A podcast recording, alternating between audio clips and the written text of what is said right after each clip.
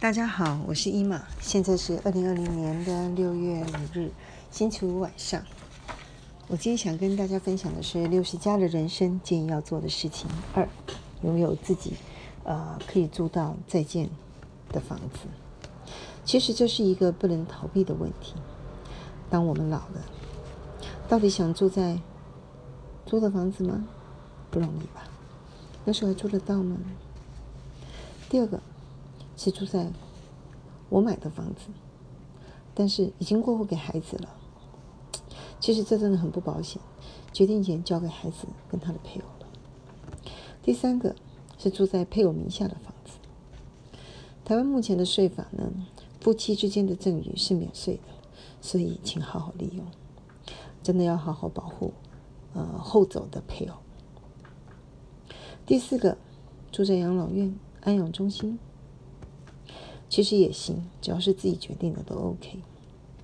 那第五个，伊玛呢还是想住在自己的房子，因为熟悉的安全感。第二个想跟大家分享，为什么每一个女人都要有自己的房子？因为台湾的统计显示，八十加的女性独居八到十年的几率非常高。而且这时候的独居，可比年轻时候难挨了。不论是未婚、失婚，或者是丧偶，这个时候父母不在，手足也老了，世上已经没有娘家可回。所以即使有孝贤子孙，现在的房子又很贵，很不容易，很大间。所以呢，分居在附近是最佳的选择了。只要孝贤子孙心里有就可以了，不必朝夕相处。另外，艾玛也伊玛也建议，六十加的女性要争取独处的空间和时间，因为需要静思成长，提早培养独处的能力才好。那跟大家分享一下，伊玛心目中可以伴随着老去的房子。至少应该具备的条件，第一个要有电梯，因为楼梯已经成为六十家的天敌了，难以克服。第二个要有管理员，这样才能够代收外卖、网购、信件等等。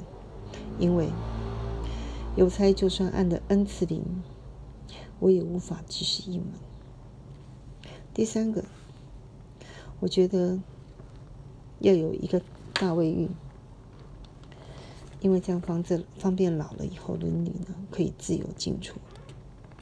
要有个小厨房，因为分方便小小的烹饪。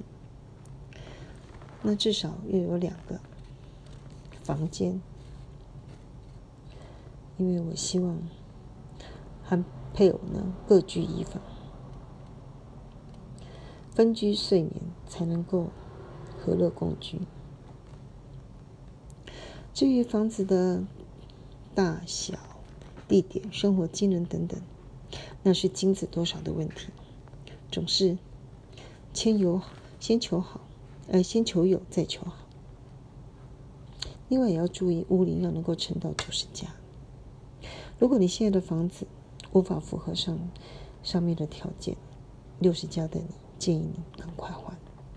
以上，你们和大家分享，再见喽。